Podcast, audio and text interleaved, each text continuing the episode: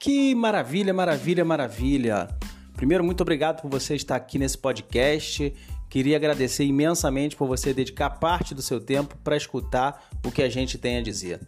Esse podcast é o podcast do História Total. Vamos juntos compartilhar o conhecimento.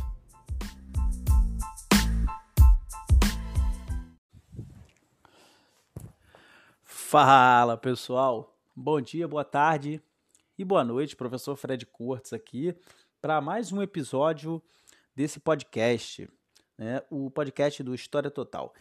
E hoje nós vamos falar um pouquinho sobre drogas. Isso mesmo, vamos falar sobre drogas, mais especificamente sobre as chamadas drogas do sertão. Né? Antes da gente começar a falar das drogas do sertão, deixa eu só relembrar para vocês aqui o significado de sertão. Né? Sertão quer dizer interior, aquilo que está afastado do litoral. Pois bem, drogas, qualquer substância que provoca algum tipo de alteração em nosso organismo. Né? Existem as drogas ilícitas, né? quando normalmente são elas que a gente pensa quando a gente fala de drogas, mas existe também as chamadas drogas lícitas, né? que são aquelas que você consegue adquirir em muitas farmácias. Não é à toa que as farmácias também são chamadas de drogarias. É? Pois bem, as chamadas drogas do sertão consistiram numa série de produtos, como alguns alimentos, né, alguns temperos, como cravo, por exemplo, né, como a castanha do Pará, que de maravilha, é, é, a, a própria é, canela, se eu não me engano, não é isso, ô, ô Jacaré? Isso. É, muitas ervas medicinais. Né? Pois bem, são produtos considerados muito raros no velho continente, lá desde o início do período colonial brasileiro. Né? E por serem muito raros, muito valorizados e muito caros por isso. Né? E que aqui no território brasileiro, né, e é sobre isso que a gente está falando, da exploração das drogas do sertão, eram encontradas na região norte do território colonial brasileiro, né? mais especificamente na região amazônica.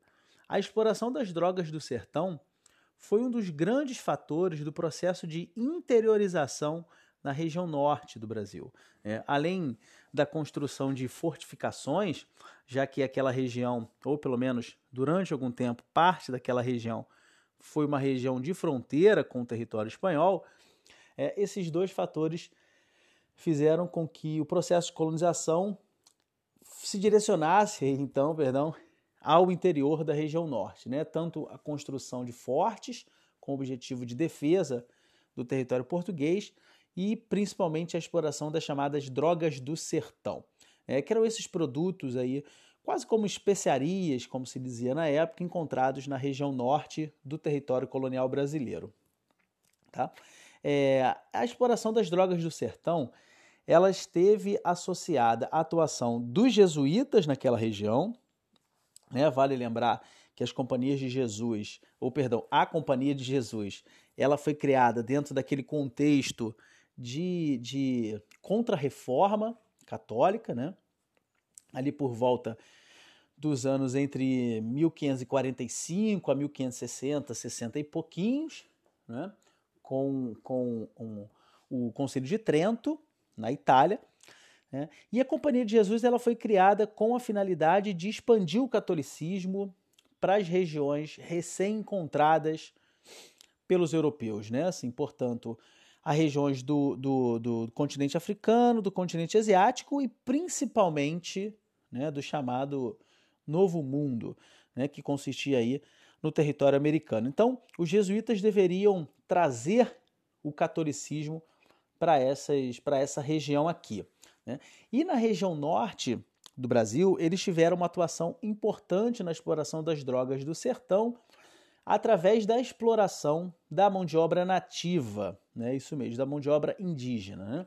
É, é importante lembrar também que a escravização do indígena era proibida por lei, no caso do, do, do, da colonização portuguesa.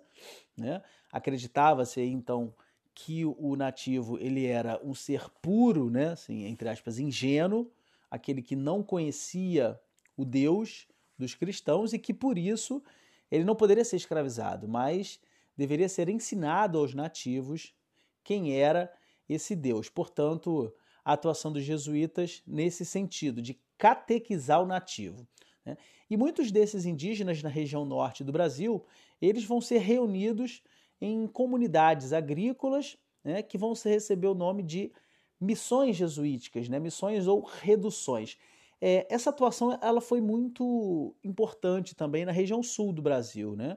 Pega territórios atuais ali do Rio Grande do Sul, até áreas de, de, do Paraguai, da Argentina e do Uruguai ali. É uma região na qual a presença dos jesuítas foi marcante também através da, da dessas missões jesuíticas. Mas como a gente está falando aí das drogas do sertão, a gente vai tratar um pouquinho agora da, da, da existência dessas missões jesuíticas, né, ou reduções jesuíticas na região norte do Brasil, né, que eram duas regiões de fronteira.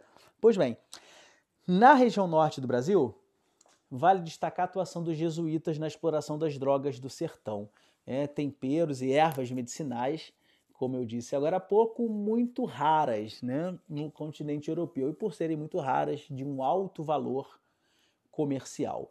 Então essas drogas do sertão, elas vão ser exploradas pela mão de obra nativa, pela mão de obra indígena, sob a supervisão dos jesuítas. Né? E dizem por aí, né, como costuma se dizer, dizem as más línguas, que gerou uma fortuna considerável para os religiosos ali a partir do século XVI, né? mais especificamente nos séculos XVI, XVII.